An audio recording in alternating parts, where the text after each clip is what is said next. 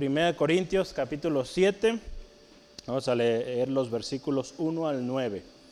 Cuando lo tenga puede decir amén. Gloria a Dios. Aleluya.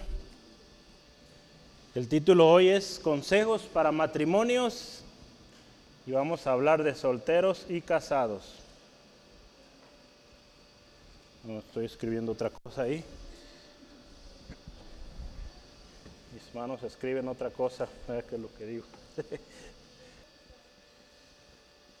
Vamos a estar viendo este capítulo de Corintios, capítulo 7, prácticamente todo el capítulo, de hecho, va a hablar de temas relacionados al, al matrimonio. Entonces habrá temas muy interesantes, yo le invito no se pierda ninguno. Este es solo el inicio, va a haber varios consejos, yo quise nombrarlo así, consejos. Eh, entonces, para ello es Primera de Corintios.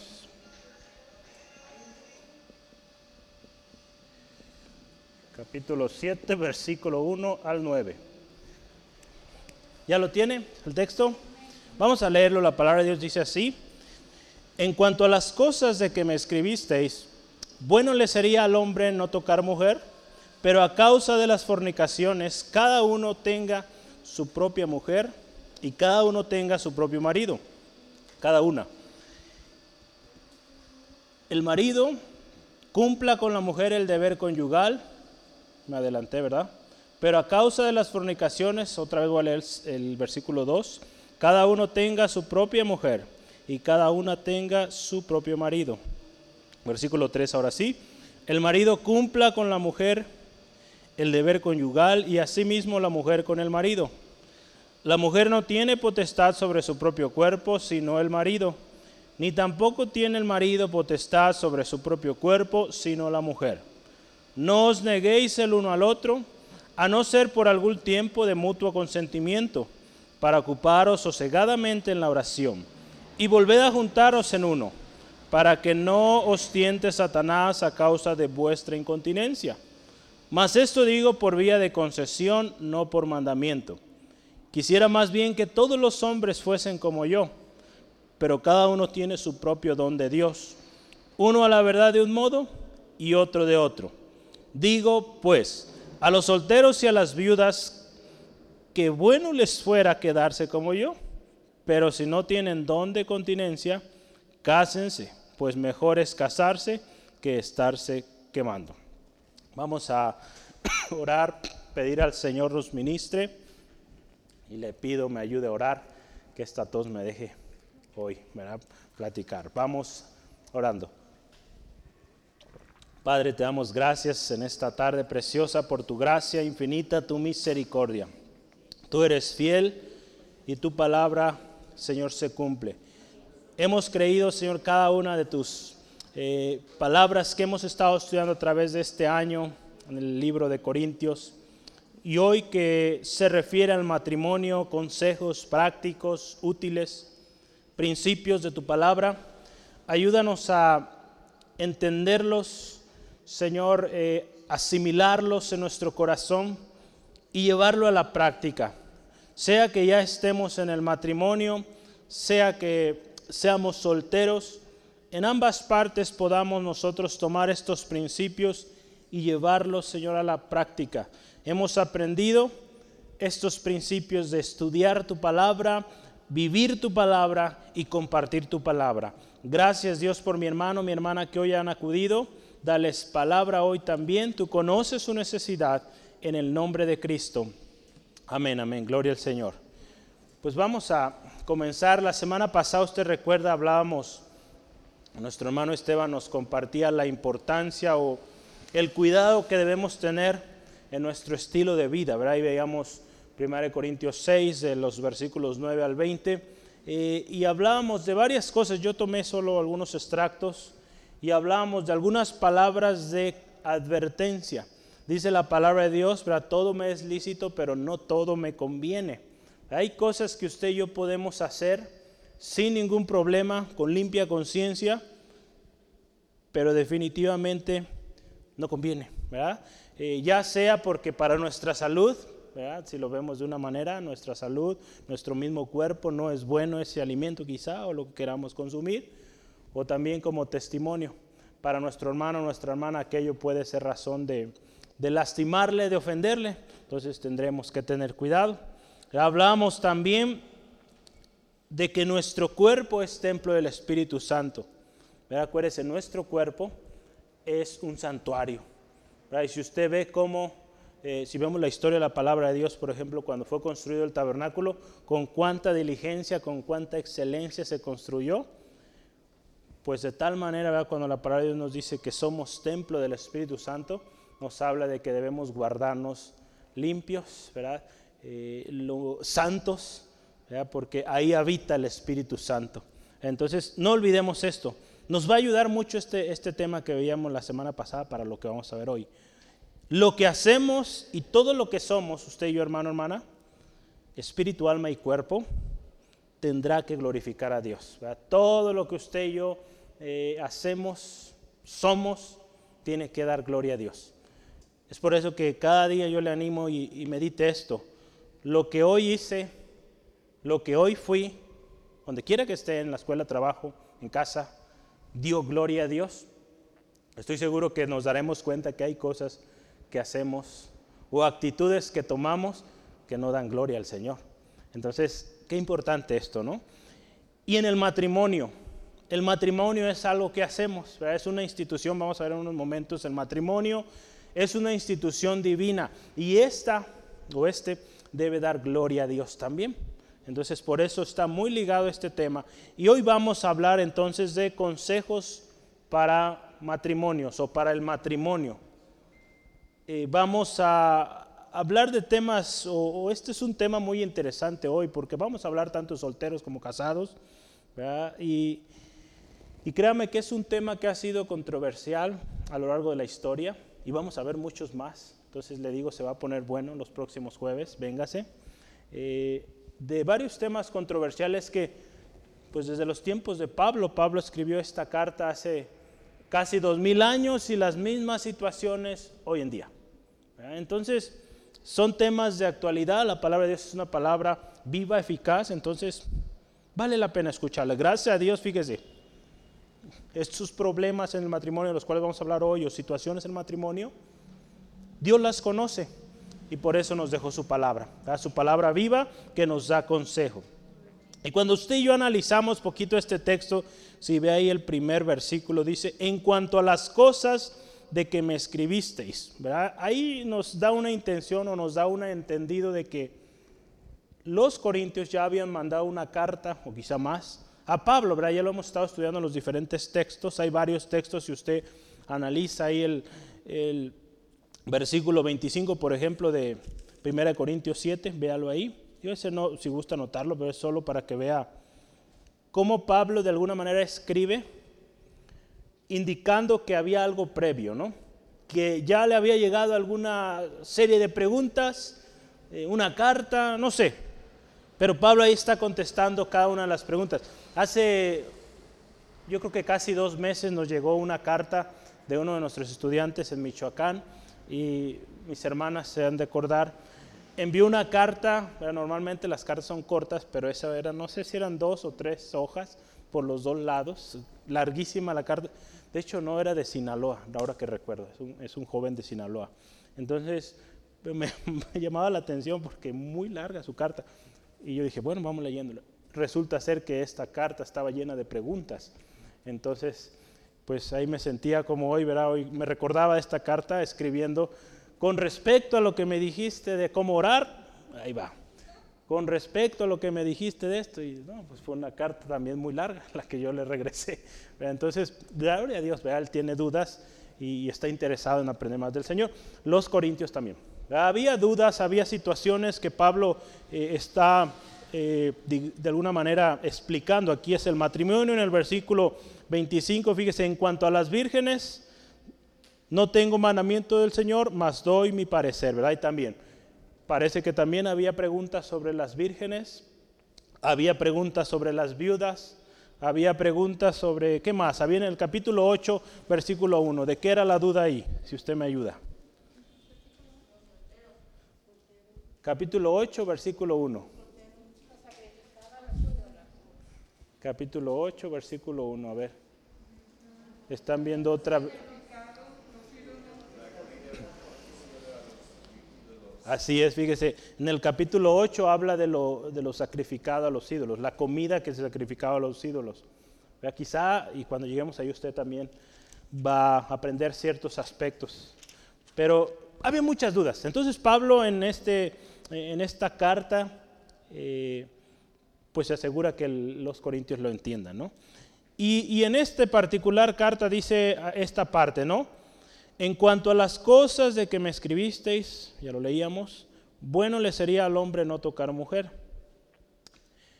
Esta era la duda, ¿verdad? De alguna manera. Los corintios tenían esta interrogante, ¿será bueno que el hombre se case? O si ya está casado, ¿será bueno que toque a su mujer?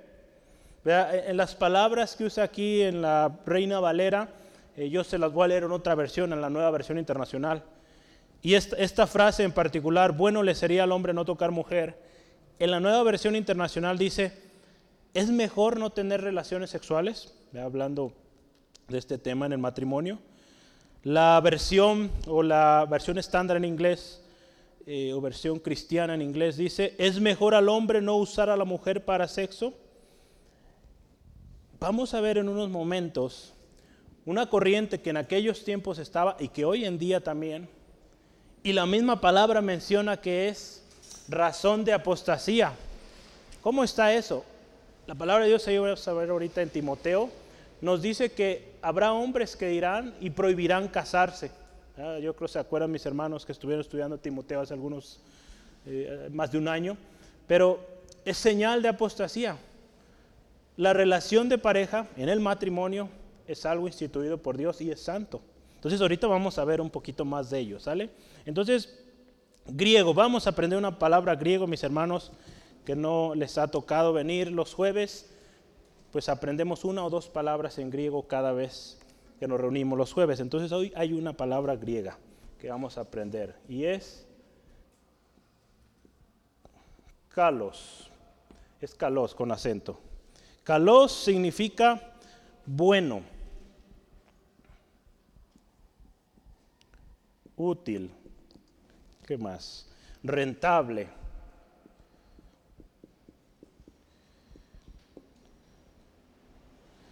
¿Qué más hay acá? Conveniente.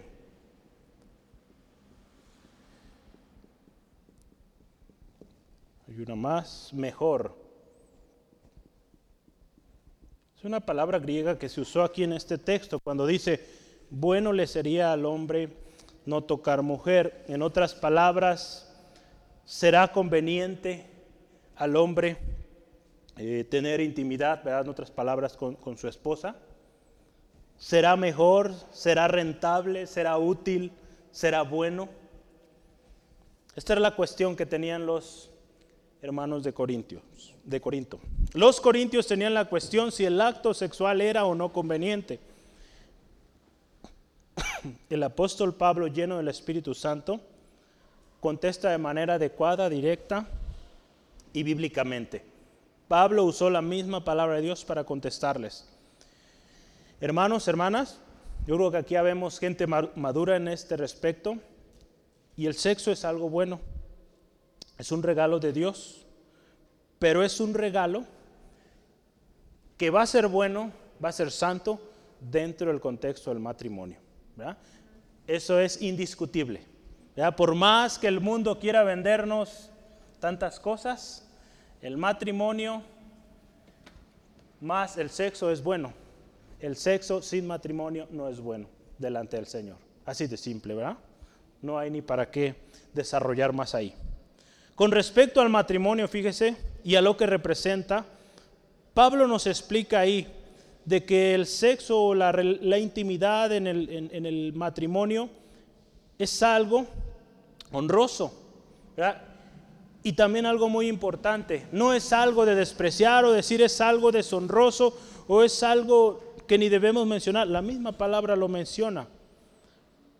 Entonces, Pablo aquí explica, y fíjese, y él a través de lo que vamos a estudiar hoy, dadas las circunstancias en las cuales el pueblo o, los hermanos en Corinto vivían, Pablo hasta cierto punto en una ocasión, y ahorita lo vamos a ver, dice que pues mejor le sería quedarse solteros ante las situaciones que estaban viviendo ahí, pero no se trata de una regla. Entonces, tanto el matrimonio como la soltería, vamos a hablar ahorita unos momentos, ambos son buenos, en ambos usted y yo podemos servir a Dios sin problema. Claro está, en diferentes áreas podrá ser, pero tanto uno como el otro son buenos y Dios bendice cada uno, ¿no?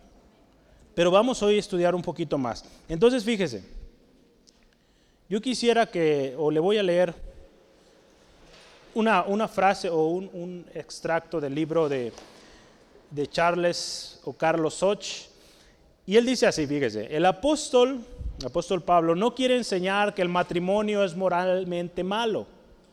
En aquel tiempo había gente que decía que el casarse era malo. ¿Ve? Pablo en Timoteo le dice, ten cuidado de aquellos que dicen que casarse es malo, porque eso pues para empezar es un principio de Dios, El, matrimonio, una institución divina, ya lo mencionamos hace rato. Entonces, Pablo no tiene la intención de enseñar a los corintios que esto sea malo o moralmente malo, en comparación con el celibato o la soltería, podemos decirlo de otra manera. O que por regla general es inconveniente, claro que no. ¿Por qué? Hoy en nuestro texto vamos a ver que prácticamente Pablo en el siguiente versículo, en el versículo 2, Pablo da reversa a esa idea de que el matrimonio es malo. Si usted se fija, ahorita vamos a ver ahí en el versículo 2, donde dice que eh, cada uno tenga su propia mujer, hablando de los hombres, la mujer tenga su propio marido. Número 2, fíjese en el versículo 26. En el versículo 26, fíjese qué dice ahí. Tengo pues esto por bueno a causa de la necesidad que apremia, que hará bien al hombre en quedarse como está. Pablo en alguno de sus eh, textos que vamos a ver aquí, sí menciona que estar soltero o quedarse soltero es bueno, pero a causa de lo que está sucediendo en ese tiempo, en ese contexto. Y ahorita usted se va a dar cuenta que sucedía en Corinto. Corinto era una ciudad grande, una ciudad de mezcla de culturas, religiones, sectas, tanta cosa, donde pues era, era tremendo, el, el contexto donde vivía la iglesia y donde la tentación estaba pues muy cercana. Y, vamos a ver, y Pablo por eso le dice, mejor sería quedarse solo. Otra más, fíjese, en primera de Timoteo 4.3 también habla, eh, ese texto lo mencionábamos hace rato, de la prohibición de casarse como una señal de apostasía. Entonces Pablo, fíjese, nos va a decir en este texto que tanto el matrimonio es bueno como la soltería. Y en los Corintios había algunos que decían, no, no es bueno casarse. Quizá había de esta gente que decía, no se casen, está prohibido casarse. Y Pablo defiende los dos puntos. ¿verdad? Si eres soltero, pues sirve al Señor así, porque es un don, ¿verdad? un don de la soltería, ahorita vamos a ver. Si eres casado, pues sirve al Señor y con tu matrimonio eh, sirve de ejemplo, de testimonio a otros. El matrimonio, acuérdese también, otra razón más por las cuales Pablo aquí eh, nos va a enseñar que ambas cosas son buenas y el matrimonio en específico, es que el matrimonio es una institución divina, Génesis 2.18, donde Dios dice, no es bueno que el hombre esté solo, le haré ayuda idónea. Otra más, el matrimonio es algo honorable, es algo honroso. Hebreos 13:4, ¿verdad? Honroso el matrimonio, ¿verdad? Sin mancilla. El hecho sin mancilla, perdón. Y tiene una representación especial. Esto es, eh, estuvimos estudiando por algunos meses eh, un estudio de matrimonio los viernes y hablamos de que el matrimonio es una representación vivida de lo que es Cristo Jesús y la iglesia. Imagínense esto. Si usted quiere ver en casita, vea Efesios 5, 22 al 27. A usted, usted va a ver cómo el matrimonio es un reflejo, o debe ser ese reflejo de lo que es Cristo con su iglesia. Ahí la palabra en Efesios 5 nos dice que el esposo, ¿verdad? Como cabeza, La esposa eh, sumisa. Y cuando habla en la Biblia de cabeza, pues en la iglesia Cristo es la cabeza. La esposa es la iglesia. Entonces ahí hace referencia a Cristo, a la iglesia, y el matrimonio sigue o representa ese ejemplo que es Cristo Jesús con su iglesia. Entonces fíjese, si nosotros como matrimonios representamos aquello tan especial, tan sublime, pues vale la pena esforzarnos cada día a ser más como Cristo, ¿verdad? Como Cristo ama a su iglesia. Y una, una razón más por las cuales Pablo tiene una buena intención con este mensaje y hoy también nosotros, es porque la experiencia enseña que el matrimonio es bueno para el desarrollo del individuo y de nuestra misma sociedad. ¿Qué pasaría si no hubiera matrimonios? Usted dígame. ¿No habría descendencia? Si lo vemos. Pero sería, sería un desorden, hermana, y lo estamos viendo hoy.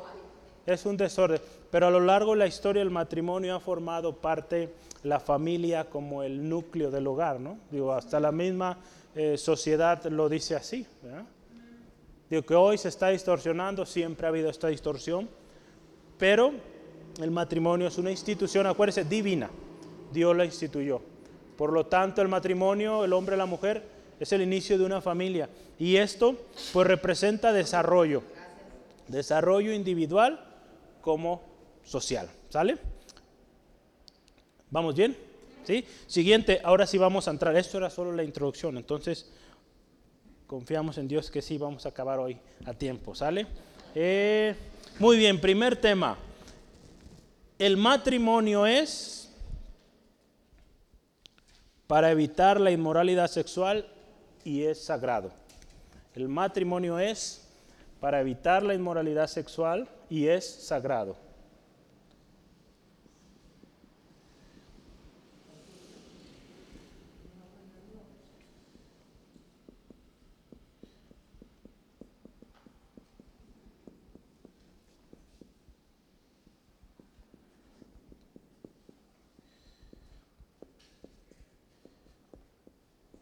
y es sagrado.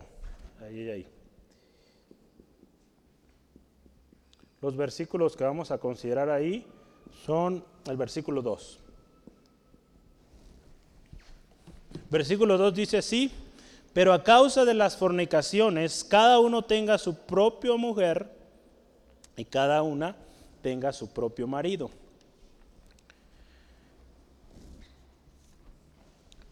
Dios creó al hombre y a la mujer como seres sexuales. ¿verdad? Usted ve ahí, se unirá el hombre a su mujer y serán una sola carne. Es algo, es un principio establecido por Dios inalterable. Y ahí en esa silla va a haber unas hojas. Ahí ahorita se las voy a dejar, al final se las puede llevar. Eh, llévese una. Es un artículo de un hombre, un hermano, un doctor llamado Daniel Aquín, eh, de la Universidad de Texas. Y escribe algo muy, muy interesante ahí y se llama este artículo, eh, fue escrito en el 2012 sobre la Biblia y la sexualidad. ¿Qué dice la Biblia sobre esto? Entonces está muy, muy interesante, si gusta y, lo va a leer, lléveselo por favor. ¿Sale? Le va a servir mucho. Entonces, y ahí es donde yo saco este texto de que Dios creó al hombre y a la mujer como seres sexuales. ¿Sale? Entonces es claro, fíjese, en el diseño de Dios estaba se unirá a su mujer, será una sola carne. No es bueno que el hombre esté solo, le haré, ayuda idónea. Verá en Génesis 2, usted puede ver toda esta historia. La unión en una sola carne, fíjese, es esencial para el desarrollo y crecimiento del hombre y la mujer, así como también de la descendencia, ¿verdad? Entonces, una razón importante para el matrimonio, hermano, hermana, o una razón, aquí Pablo empieza esto, ¿no? El matrimonio es para evitar inmoralidad sexual y es sagrado. ¿verdad? Esta parte de es sagrado lo podemos confirmar claramente con Génesis 2. Es una institución que Dios definió. Por lo tanto es sagrado, es santo. Y es también para evitar inmoralidades. Si usted se fija en nuestro texto, versículo 2 de 1 Corintios 7 dice, pero a causa de las fornicaciones. En otras versiones dice, en vista o a causa de tanta inmoralidad. Otra versión dice, pero dado que la inmoralidad sexual es tan común, qué familiar eso, ¿verdad? Lo que hoy vivimos, ¿verdad? Los corintios, como yo les decía, esto que usted y yo vivimos hoy, esto que hoy estamos estudiando, fue útil en su momento para eh, los cristianos en Corinto, hoy para los cristianos en Guadalajara, Jalisco, México, ¿no? Y para la iglesia en, en la actualidad, 2021. Entonces, fíjese, por lo tanto, a causa de la maldad que abundaba en aquel tiempo, aún hoy, es preferible el matrimonio que estar siendo presa fácil de la inmoralidad sexual. Vamos a ver en unos momentos, hay gente que no tiene ese don de continencia. A los tales, la solución a ello es que se case. Claro está en su tiempo, en el tiempo de Dios, no en el tiempo de uno, sino en el tiempo de Dios, que va a ser el tiempo perfecto. ¿sale? Entonces más adelante Pablo va a mostrar o va a hablar de lo que es quedarse solo, del celibato, como también una buena excepción, pero no una regla. Y ahí Pablo nos va a enseñar que, que no debemos eh, menospreciarlos, que es algo bueno también, ¿verdad? El, estar soltero. Vamos a ver. y que aquellos que llegan a, a vivir su vida ministerios solteros y que tienen este don de Dios, pues es algo especial porque al final Dios se lo dio. Ahorita vamos a analizar, no me quiero adelantar. Entonces, el matrimonio es sagrado, hermanos, ¿sí? Es sagrado y es una institución divina, por lo tanto, fíjese, cada uno tenga su propia mujer y cada una tenga su propio marido. Pero al decir aquí la palabra de Dios es claro, cada uno su propia mujer y cada mujer su propio varón o su propio marido. Entonces ahí no hay opción para otro matrimonio, por más que le busquemos. Es clara la palabra del Señor, no hay opción para otro matrimonio. ¿Sí? En otras palabras, el matrimonio debe ser honroso. Toda relación fuera de este orden, de un solo marido, una sola esposa es razón de juicio. ¿Sale? Voy a decirlo otra vez. El matrimonio es algo honroso, siempre y cuando haya esta relación única, uno con uno, ¿verdad? Esos dos se hacen uno.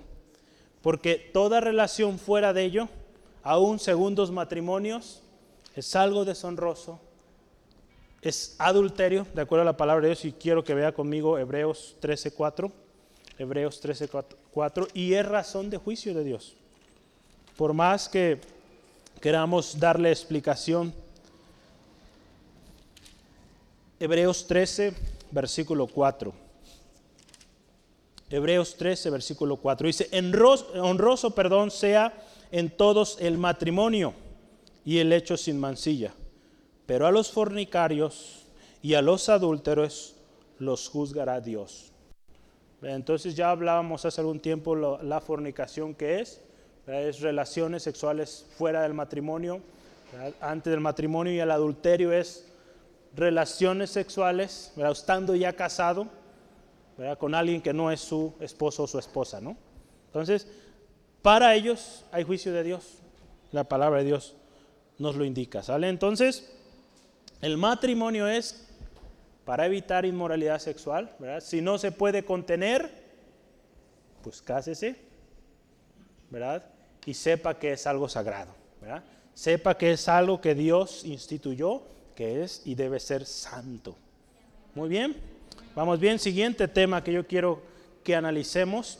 Eh, estoy, o la manera en cómo definí este, este estudio hoy es, primero vamos a hablar más hablando de la soltería y luego vamos a cerrar con los casados, ¿sale? Entonces hoy vamos a dar la oportunidad que primero los solteros reciban palabra, ¿sale? Entonces número dos, don de continencia. Don de... Para eso los versículos clave son versículos 6, 7 y 9. Por eso voy a estar un poquito salteando pero vamos a verlos todos, entonces no se me preocupe. Versículo 6 al 7 dice así la palabra del Señor. Porque el Señor, no, no, no, aquí no es, estaba viendo en Hebreos, 1 Corintios 7, 6 al 7 dice así la palabra del Señor.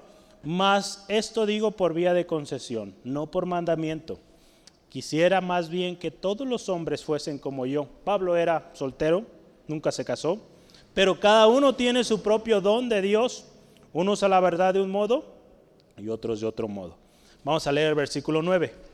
Pero si no tiene el don de continencia, que dice, cásese o cásense, pues mejor es casarse que estarse quemando. Cuando Pablo empieza aquí en el versículo 6, si se fija y dice, mas esto digo vía concesión, ¿verdad? No por mandamiento. ¿Qué, qué significa esto? ¿Alguien sabe qué significa concesión? Que concede, así es, gracias Braulio, sí. Que da permiso, ¿verdad? Aquí Pablo les está diciendo, ¿saben qué hermanos? Miren, esto no es un mandamiento, no es algo de a fuerzas, no es una regla, pero tienen el permiso. ¿Y cuál es ese permiso del cual Pablo habla? Primero le voy a dar un poquito de definición. ¿Qué es concesión? Concesión es acción de conceder, algo que se pide o se desea. En otras palabras, fíjese, lo que Pablo está haciendo aquí ante las circunstancias que vivía la iglesia de Corinto, Pablo menciona un permiso un permiso para no casarse. Si ustedes dicen, ok, yo, no me quiero casar, yo así estoy bien, ok, está bien, está bien. Pero acuérdate que eso es un don de Dios. Y si tienes ese don, el don de continencia, adelante, vive así. Pero si no lo tienes, si andas por ahí voladito, voladita, cásese. Para usted no es ese don, ¿verdad? Entonces, pues es pedirle al Señor que nos guíe, ¿verdad? Esa mujer, hablando de los varones, de las señoritas, pues ese varón que Dios tiene para él o para ella, ¿verdad? Entonces, es claro, ¿sale? Entonces Pablo así les dice a los hermanos, fíjense, con cuánto amor, ¿verdad? Les amaba y dice, parecía, quizá había muchos solteros en esa iglesia, no sé, ya no sabemos, pero bueno, Pablo les da consejo ahí. La vida y el ministerio de Pablo, usted y yo lo vemos, son de gran ejemplo. Tenemos muchos libros hoy, cartas que escribió. Y podríamos decir de alguna manera que el alcance de su ministerio llegó a lo que usted y yo hoy vemos en Corintios. ¿Qué otro libro? Timoteo. ¿Qué más? Tesalonicenses. Ayúdenme. Romanos. Hebreos. Hebreos, sí. No hay seguridad de Hebreos, pero probablemente. Efesios, así es. Colosenses. Filemón. ¿verdad? Hay varios libros ahí que, usted y yo nos bendicen hoy mucho. Y mucho, podríamos decir, en, una razón, habrá muchas, y claro, está primeramente el llamado del Señor.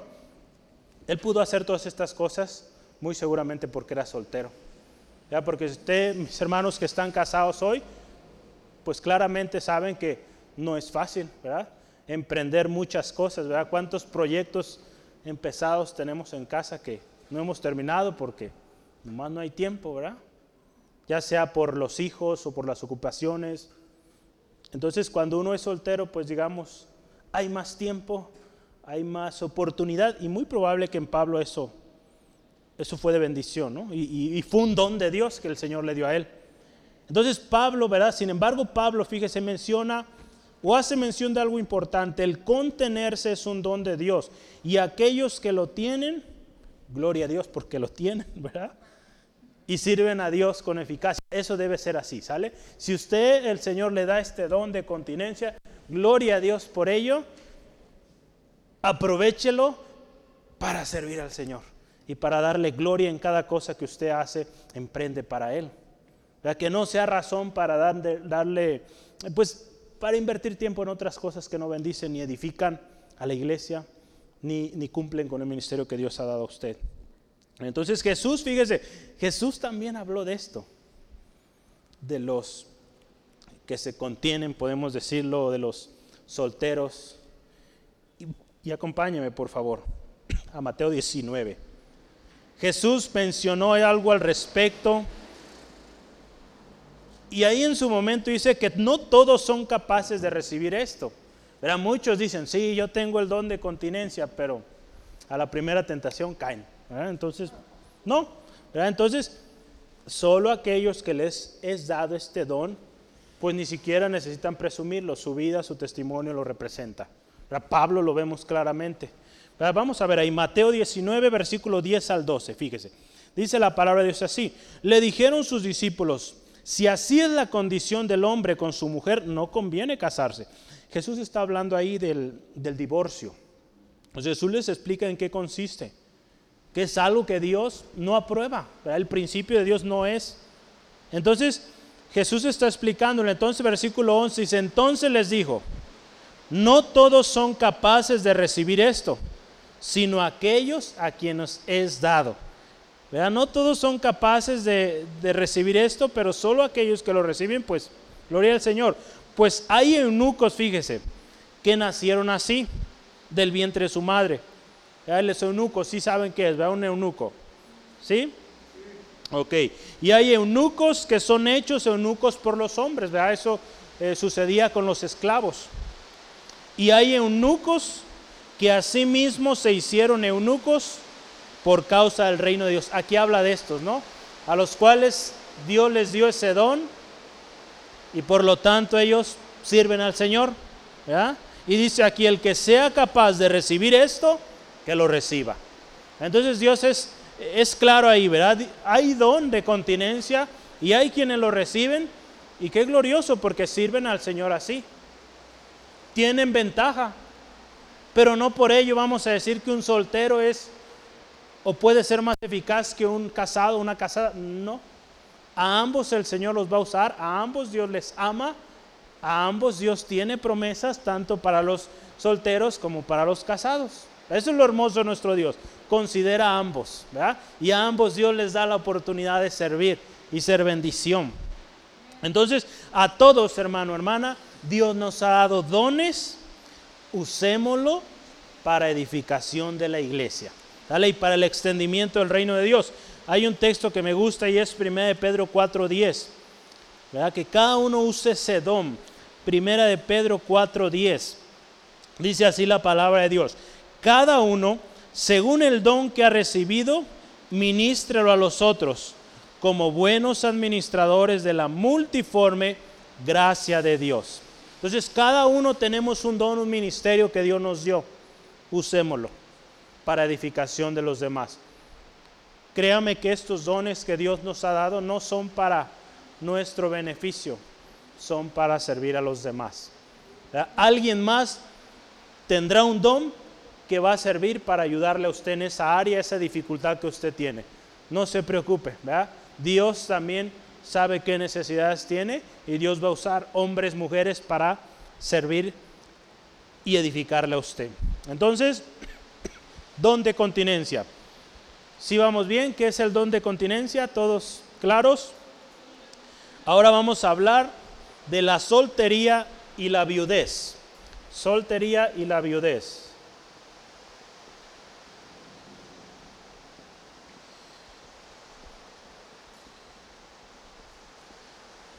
Ahí vamos a estudiar el versículo 8. Pablo también considera a las viudas en este mensaje. Hablando de aquellos que están solos, que se quedan solos, pues están los solteros, ¿verdad? Ya hablamos un poquito de ellos en el punto anterior y hoy vamos, ahora vamos a hablar también de las viudas. Pablo en el versículo 8, ¿qué dice? Fíjese, vamos a leerlo. 1 Corintios 7, versículo 8. Digo pues a los solteros y a las viudas, que bueno les fuera quedarse como yo Pablo le dice, pues sería bueno, ¿verdad? Si ya está viuda, hermana, mejor así quédese. A los solteros también le dice, jóvenes, pues, pues sería bueno, ¿verdad? Pero si se fija, no, no lo pone como una regla. No lo pone como una regla. Acuérdense, no es una regla. Al igual que el punto anterior, el hecho de no contar con dependientes, ¿verdad? si hablamos de un soltero o una hermana viuda, el no contar a alguien que depende de nosotros representa una oportunidad para servir a Dios. Una oportunidad para poder invertir más tiempo quizás sirviendo en la iglesia o sirviendo en su comunidad. Tiene más oportunidad, eso creo que es indiscutible. Sin embargo, acuérdense, no es regla. Podemos servir a Dios efectivamente estando casado, como estando soltero, como estando viudas o viudos, ¿verdad? También hay viudos. Entonces, ya hablamos de los solteros en el punto anterior, entonces yo quisiera enfocarme en las viudas. ¿Qué de las viudas? Pablo instruye a Timoteo en tres tipos de viudas que yo quisiera considerar aquí y, le voy a enseñar tres tipos de viudas que Pablo enseña a Timoteo y de las cuales él les, da un par de lecciones ahí. Primera de Timoteo 5, vámonos todos juntos a Primera de Timoteo capítulo 5. Pues estamos hablando de consejos para matrimonios, estamos hablando de destellos de cada área en el matrimonio, aún de los solteros. Y ahora vamos a hablar de las viudas, es algo importante. 1 Timoteo 5:5 dice así la palabra de Dios. Mas la que en verdad es viuda y ha quedado sola, espera en Dios y es diligente en sus súplicas y oraciones noche y día, y día, perdón. Aquí nos habla de una viuda en verdad, ¿verdad? ¿Y qué dice ahí? Que es una mujer que constantemente está en ayuno, oración y que espera en Dios. De estas viudas, si usted ve ahí todo el capítulo 5 de primera de Timoteo, usted puede ver cómo Pablo instruye a Timoteo que las cuide, que las ayude. A estas viudas de buen testimonio, mujeres de fe, dice, cuídalas. Ese es el primer tipo de viudas, las viudas en verdad. Pero hay otras viudas y él las llama las viudas que se entregan a los placeres. Las viudas que se entregan a los placeres. Versículo 6 de nuestro texto, 1 Timoteo 5, 6. Fíjese qué dice ahí. Pero, las que se entrega, pero la que se entrega a los placeres viviendo está muerta. Nos habla de esas eh, viudas que viven y se entregan al desenfreno y dice viven estando muertas. Aparentemente un cuerpo viviente ahí, pero dentro muertas, porque no hay vida, ¿verdad? Cuando, cuando se vive en pecado, Vivimos muertos en pecado. Entonces, es otro tipo más del cual habla Pablo aquí. Y definitivamente este tipo de viudas no agradan al Señor y no son de bendición, no son ejemplo, no son dignas de consejo. Y una tercera, las viudas jóvenes. Las viudas jóvenes, a las cuales Pablo les dice que se casen. Vamos a ver, 1 Timoteo 5, 11 al 14. Es continuando en el mismo versículo. 1 Timoteo 5, 11 al 14. Fíjese, dice así. Pero viudas más jóvenes no admitas porque cuando impulsadas por sus deseos se rebelan contra Cristo, quieren casarse, incurriendo así en condenación por haber quebrantado su primera fe. Y también aprenden a ser ociosas andando de casa en casa, y no solamente ociosas, sino también chismosas y entremetidas, hablando lo que no debieran. Quiero pues que las viudas jóvenes se casen, críen hijos, gobiernen su casa, que no den al adversario ninguna ocasión de maldicencia, ¿verdad? Maldicencia. Entonces fíjese, aquí habla también de las viudas jóvenes, que todavía se pueden casar. Como le decía hace un momento, si Dios nos permite y nos da ese don de ser soltero, pues usémoslo para servir al Señor. Si Dios permite que en un matrimonio el esposo o la esposa partan a su presencia primero. Y el Señor le da ese don de contenerse, ese anhelo de servir al Señor, pues que lo haga y sirva al Señor el resto de sus días y será de bendición. Pero aquí Pablo hace y, advierte de estas mujeres que, que no dan buen testimonio, que aprovechan su viudez para andar de casa en casa, viviendo de los demás porque usted se fija, pues suele pasar esto, ¿no? Y, ¿Y qué pasa cuando están de casa en casa manteniéndose los demás? Chismes, lo que dice ahí, entremetiéndose en lo que no debieran. Pues no es un buen testimonio. Por lo tanto, Pablo dice a las jóvenes, viudas jóvenes, cásense. ¿Verdad? Cásense. Porque él veía ahí quizá que no estaba viendo fruto de servicio al Señor y dijo, pues mejor cásese. En nuestro texto base, acuérdese, Pablo habla de las viudas en verdad. Estas son las viudas de las cuales habla Pablo hoy.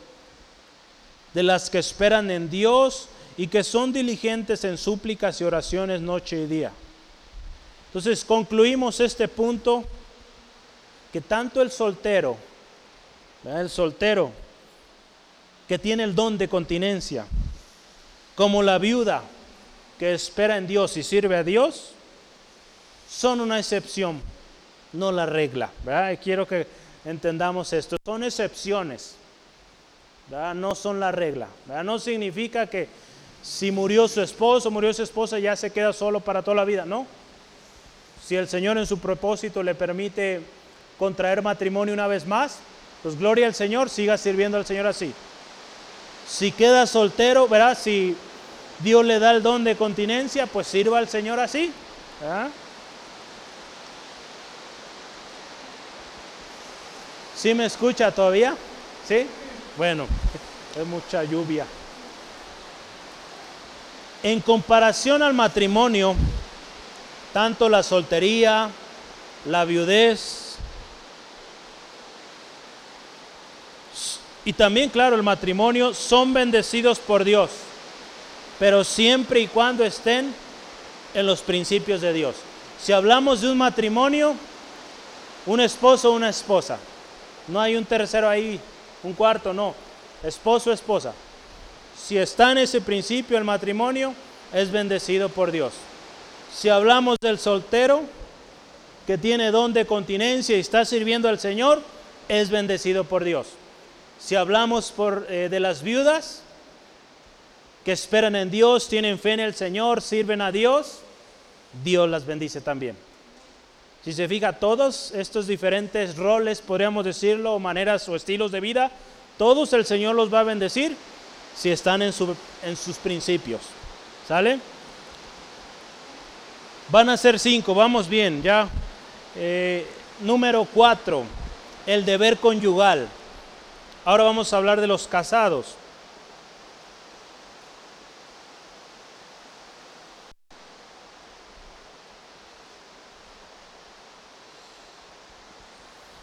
Vamos a ver ahí el versículo o versículos 3 y 4. El deber conyugal. Dice así la palabra, el marido cumpla con la mujer el deber conyugal y asimismo la mujer con el marido. La mujer no tiene potestad sobre su propio cuerpo, sino el marido, ni tampoco el marido potestad sobre su propio cuerpo, sino la mujer aquí nos habla de un deber mutuo, ¿verdad? Uno se debe al otro y el otro se debe pues al, al compañero, a la compañera. Entonces, hay un deber ahí y es el deber conyugal. ¿Y qué es esto? Pues es esta parte de la intimidad, ya que se debe a uno a otro y esta parte de que son eh, un solo cuerpo. Yo quisiera que hablemos un poquito de más deberes, ¿verdad? No solo la parte de la intimidad, eh, hablando de deberes del esposo. Vamos a ver, deberes del esposo. Yo aquí quiero dos textos compartirle. Efesios 5, 25. Hermano, hermana, casados, esposos, vea este texto, Efesios 5, 25. Dice la palabra de Dios así. Maridos, amad a vuestras mujeres así como Cristo amó a la iglesia y se entregó a sí mismo por ella. ¿Qué dice el Señor al casado, al marido? Ame a su esposa, así como Cristo ama a su iglesia. Ve aquí el reflejo. Nosotros imitamos a Cristo, así como Cristo ama a la iglesia, así el esposo debe amar a su esposa. Otro más, Primera de Pedro 3.1, otro deber del esposo. Primera de Pedro 3.1. Asimismo, No, perdón, 1 Pedro 3.7. El 3.1 es de la esposa. Vamos a ver ahorita ese. 1 Pedro 3.7. Pues nomás pongo una rayita si puso el 1. 1 Pedro 3.7 dice así. Vosotros maridos igualmente vivid con ella sabiamente, dando honor a la mujer como un vaso más frágil y como a coherederas de la gracia de la vida, para que vuestras oraciones no tengan estorbo. Algún día hablaremos más a fondo en este texto, pero fíjese, habla del trato hacia la esposa como un vaso frágil. Un vaso de vidrio lo cuidamos, No, dejamos que caiga porque quebra. Un vaso frágil requiere cuidados especiales, así la esposa. Porque dice aquí, son coherederas. Al mismo tiempo que eh, usted recibe bendición de Dios, recibe herencia, ella también tiene herencia en el Señor. ¿verdad? Y también nos dice aquí, si no guardamos, si no cuidamos a este vaso frágil, nuestras oraciones son estorbadas. La queremos que el Señor conteste, pues necesitamos tener una buena relación en nuestro matrimonio. Entonces, esos son los deberes del esposo. Hay muchos más que podríamos considerar, pero vamos a enfocarnos en esos dos. Ahora vamos a ver deberes de las esposas. Primera de Corintios 7:10. Sí, dice así, pero a los que están unidos en matrimonio, mando yo, mando, no yo, sino el Señor, es un mandamiento del Señor, que la mujer no se separe del matrimonio. Eso va a ser por la introducción de la próxima semana, ¿verdad? Pero fíjese que dice aquí este mandamiento de Dios, ¿verdad? Que no se separe de su marido. Otro más, Efesios 5:22. Dice, fíjate, estamos en los mismos textos que hablamos del marido, entonces Efesios 5:22. Las casadas estén sujetas a sus propios maridos como al Señor. Ahí habla de una sujeción. Porque es el principio. Es un principio que Dios estableció. Entonces es inquebrantable. Hay responsabilidad en el varón, hay sumisión en la esposa. Pero es una sumisión no un sometimiento, no una obligación ahí forzada, no, es, es algo, una sumisión en respeto, en amor, en servicio el uno al otro. ¿sale? Eso debemos tenerlo muy claro, porque a veces en nuestro estudio de matrimonios hablamos de esto, ¿no? A veces se toma de, excusa ese texto de la sumisión, pues para someter a la esposa y hacer que ella haga lo que uno quiera, ¿verdad? No, no es así. También habla de cómo debemos tratar a la esposa. 1 Pedro 3.1, una más sobre los deberes de las esposas. Asimismo vosotros, mujeres, otra vez, estad sujetas a vuestros maridos, para que también los que no creen en la palabra sean ganados sin palabras por la conducta de sus esposas. Hay bendición, ¿verdad? Cuando hay esa sujeción, esa sumisión. La falta de cumplimiento de cualquier parte, si es del esposo o la esposa, van a traer serios problemas. Si es en la parte del esposo, un esposo autoritario, ¿verdad? Que aquí se hace lo que yo digo y te guste o no y, y tremendo, hay consecuencias. Del otro lado también, si la esposa rebeldía o infidelidades, hay consecuencias tremendas. Y lo más triste es que no solo queda el daño en, la pareja. Si hay hijos, el problema sigue ahí. Es por eso que usted y yo vemos los mismos patrones. Si papá fue infiel a mamá, el hijo va a ser infiel en su momento. Son cosas que se van arrastrando de generación a generación que cuando venimos a Cristo también tenemos que cortar con esas cosas. Si en casa hay algo de eso, Señor, perdónanos, perdona a mis padres, mis antepasados y de aquí en adelante generaciones nuevas para ti. Entonces, eso es, eso es clave. El principio de Dios para el matrimonio es que se unirían y serían una sola carne. Estamos hablando del deber conyugal. Entonces, es un principio de Dios. En Génesis 2.24 lo vemos. Dice aquí en nuestro texto, ya no se pertenecen a sí mismos, ¿verdad? Antes cuando eran solteros sí, pero cuando ya son uno, ya son matrimonio, ya no. Ya tenemos que ver por el bien del otro y viceversa. Y esta pertenencia, fíjese, es inquebrantable, no hay excepción. Dios lo unió, el hombre no lo separa. Entonces es también parte del deber conyugal. Ahí en Mateo 19 Jesús hablando otra vez, vamos a ver este texto del divorcio, en qué consiste, los principios. Eh, Mateo 19, 5 al 6, vamos a ver, Mateo 19, 5 al 6. Y dijo, por, perdón, Jesús citando Génesis 2, por esto el hombre dejará padre y madre y se unirá a su mujer y los dos serán una sola carne. Así que ya no son más dos, sino una sola carne. Por tanto, lo que Dios juntó, no lo separa el hombre. No lo separa el hombre. El versículo 9, vamos a verlo. Y yo os digo que cualquiera que repudia a su mujer, salvo por causa de fornicación, y se casa con otra, adultera. Y el que se casa con la repudiada, adultera es pecado, ¿verdad? Al final de cuentas, el faltar al deber conyugal es pecado delante de Dios.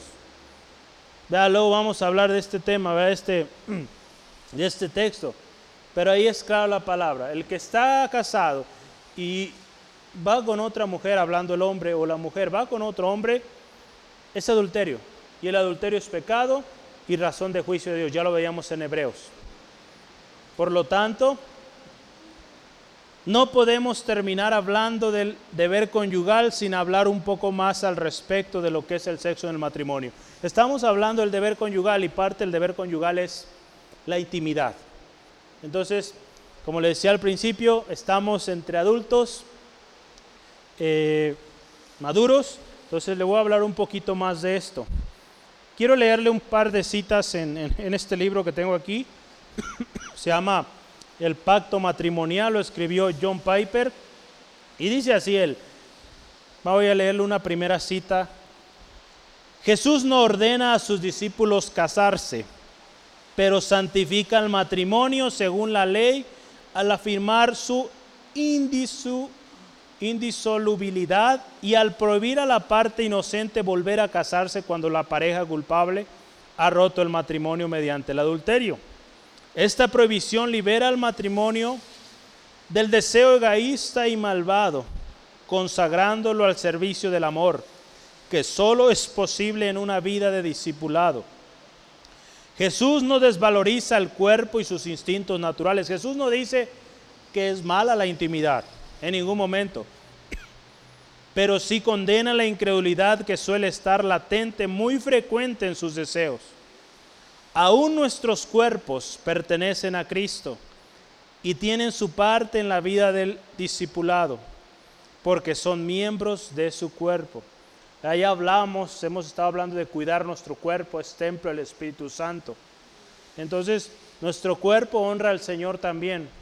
En la intimidad honramos al Señor cuando esto es en los principios de la palabra de Dios. Hay otra cita más aquí. El matrimonio es más que el amor mutuo entre ustedes. Esto es una cita de un libro eh, que escribió un hombre llamado Dietrich Bonhoeffer. Hay una, hay una película al respecto de este hombre. Poquito le platico, este hombre, eh, pastor, se iba a casar y en Alemania, en el tiempo de, de los nazis y todo esto. Y ya tenía su prometida y planes y todo y antes de casarse lo encarcelan. No llegó a casarse. Estaba planeando su boda desde la cárcel, pero no llegó a casarse porque ahí en la misma cárcel lo ejecutaron. Pero todo este tiempo que él estuvo en, su en la cárcel, escribió varios libros muy bonitos con respecto al matrimonio. Él tenía unos amigos que se iban a casar, les escribió, hagan de cuenta el sermón que iban a dar ahí en su, en la boda de sus amigos. Y él escribió esto, este libro se llama Letras y Artículos desde la prisión, y él escribió esto, el matrimonio es más que el amor mutuo entre ustedes. Tiene una dignidad y un poder superiores, porque es el mandato sagrado de Dios, acuérdense el matrimonio, mediante el cual él, él desea perpetuar la raza humana hasta el fin de los tiempos. En su amor, solo se ven ustedes mismos en el mundo, pero en el matrimonio son un eslabón en la cadena de las generaciones, que Dios hace venir y pasar a su gloria y que llama a su reino. Entonces, el matrimonio es para bendición, ¿verdad? Y es parte del propósito de Dios. Cuando Dios eh, creó esta institución, dijo, fructifiquen, ¿verdad? Llenen la tierra, ¿verdad? Entonces, es algo bueno. Dios lo, Dios lo bendice. En nuestros estudios veíamos, como cristianos hoy usted y yo, en el matrimonio, será para efectivamente tener hijos, pero hijos discípulos de Cristo. ¿Sale? Entonces, si usted, hermano, hermana, soltero, se va a casar, pídale al Señor que aquellos hijos que usted engendre sean siervos del Señor. Qué hermoso propósito, ¿no? Y créame que el Señor va a bendecir ello, va a bendecir ese matrimonio. Va a haber problemas, claro, como todo matrimonio, pero cuando tenemos ese propósito de que nuestros hijos sean siervos del Señor, hay bendición ahí. El sexo o la intimidad en el matrimonio no es algo sucio, es algo sagrado, es algo bueno y es algo bendecido por Dios. ¿Sale? Último, último subtema, abstinencia por mutuo consentimiento. Es el último tema que vemos hoy. Abstinencia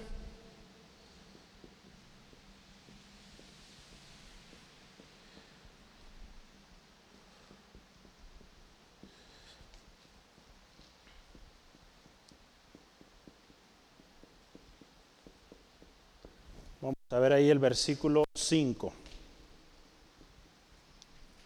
Como le decía, vimos todos. El versículo 1 lo vimos en la introducción. Entonces, estamos completos. Abstinencia. ¿Qué es abstinencia? Eh, en este particular texto, si usted y yo vamos a verlo ahí, el versículo 5 de nuestro texto rápidamente, 1 Corintios 7, 5, dice así, no os neguéis el uno al otro a no ser por algún tiempo de mutuo consentimiento, por eso lo pusimos el tema, para ocuparos sosegadamente en la oración y volver juntos y volver a juntaros en uno, para que no os tiente Satanás a causa de vuestra incontinencia. La abstinencia. La abstinencia.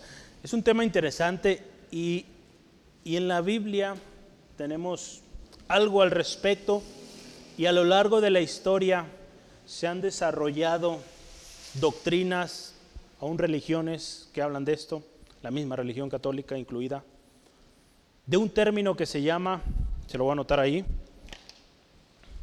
voy a escoger el verde. Eh, voy a anotarlo aquí, a ver si alcanzo. Ahorita, permítanme, ahorita va a poder verlo.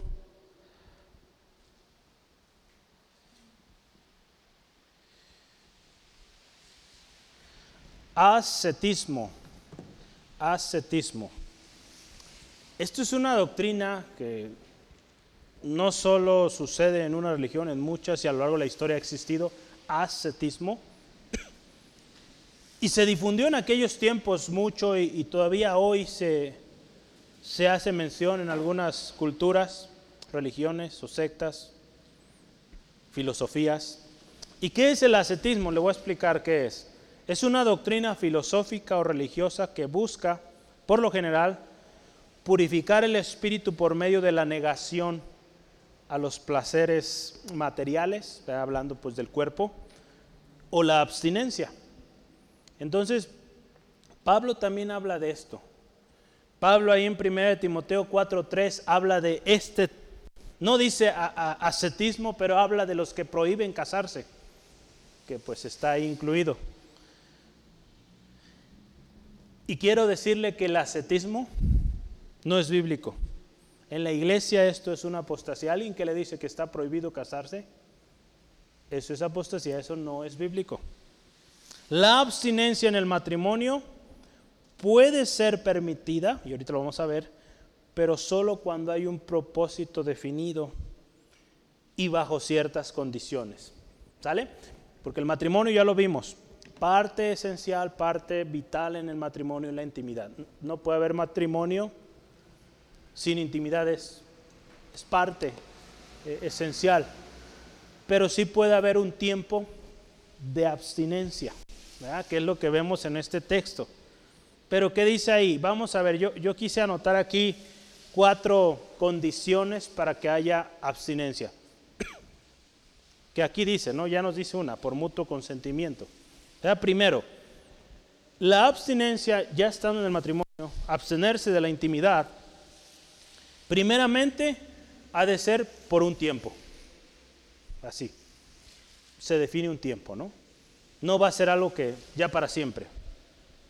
Ahí, nos dice, fíjese, ve, ve ahí nuestro texto, dice, no os neguéis el uno al otro, a no ser por algún tiempo. Ahí es la primera parte.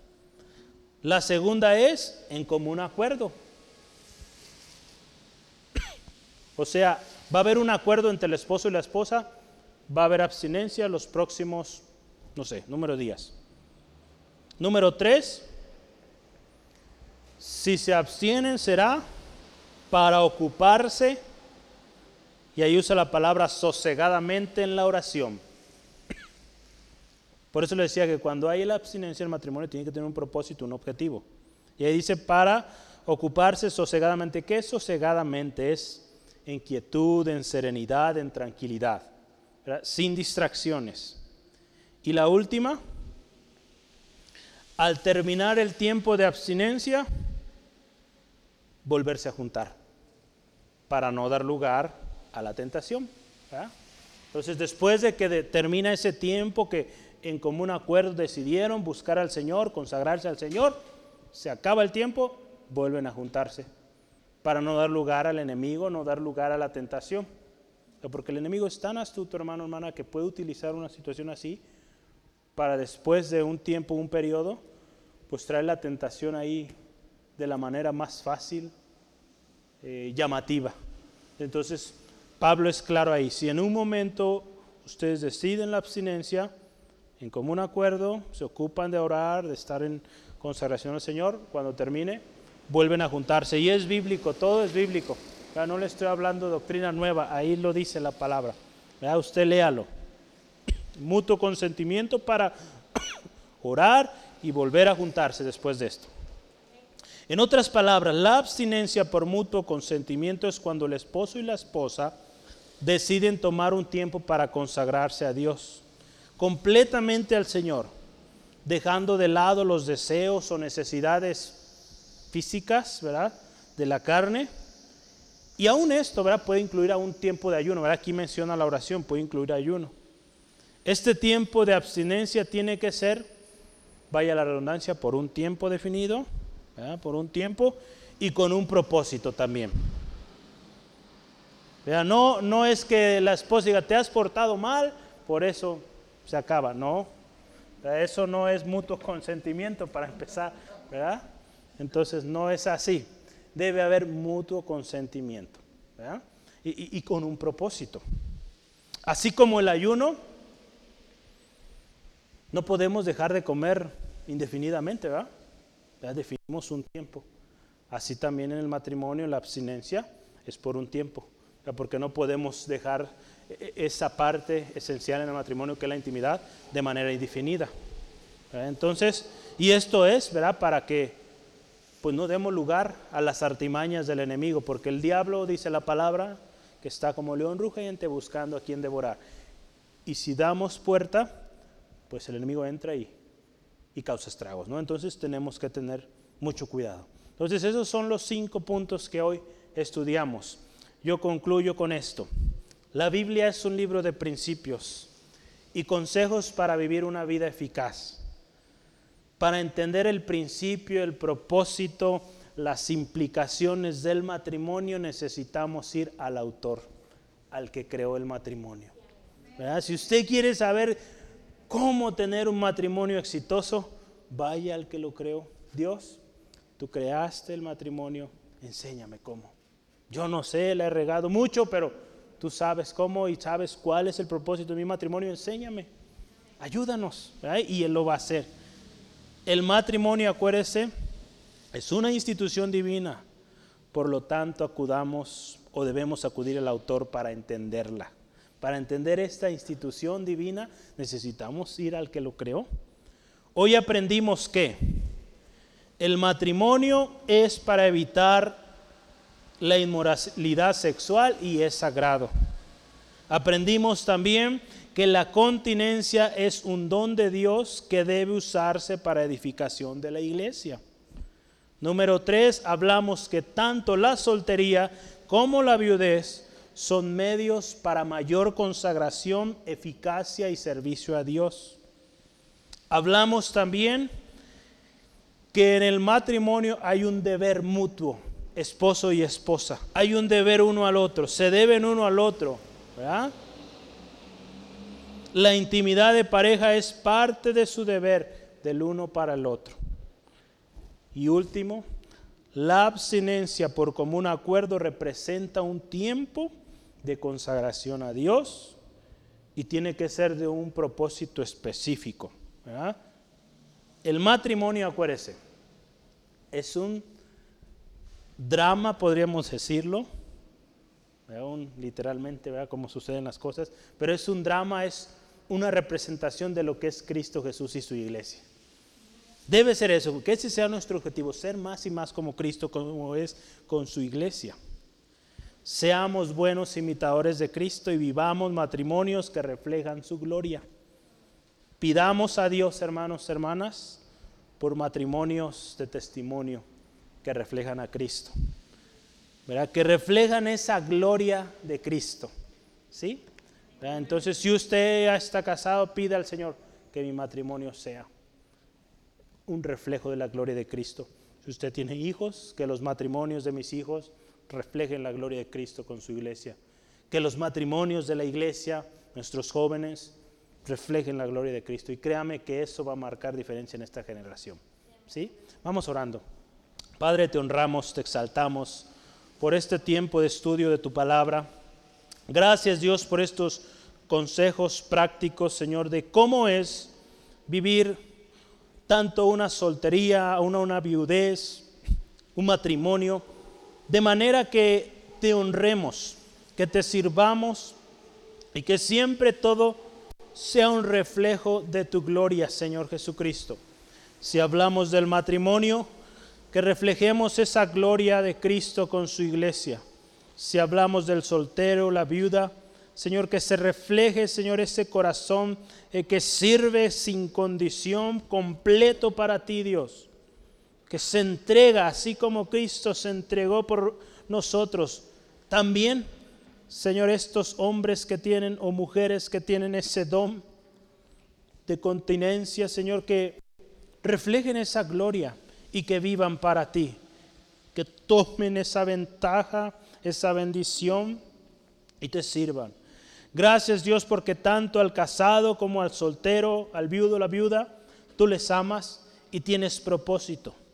Señor, te pedimos, te pedimos perdón si hemos tenido malas concepciones de lo que es el matrimonio, si hemos actuado de manera indiferente ante esto, que es tu palabra. Ayúdanos, Señor, a llevarlo a la práctica. Señor, y pedimos, Señor, que nuestras familias, nuestros matrimonios sean matrimonios de testimonio que reflejan tu gloria. Señor, que estos candidatos a casarse, jóvenes que están buscando el matrimonio, Señor, lleven en mente este propósito de con su matrimonio, Señor, honrarte. Con su descendencia, Señor, te honren y te glorifiquen. Gracias Dios por mi hermano, mi hermana hoy aquí, que hoy juntos hemos aprendido tu palabra. Espíritu Santo, te pido, sigue obrando en cada uno, revelando esta palabra, confirmando y que sea tu gracia abundante, oh Dios, en cada uno. Señor, si hay alguien aquí con alguna necesidad, te ruego, Padre, ministra su corazón. Si hay alguien que necesita reconciliarse contigo, Jesucristo, Padre, Padre, ministra este corazón que necesita un reencuentro, un acercamiento a ti, Dios.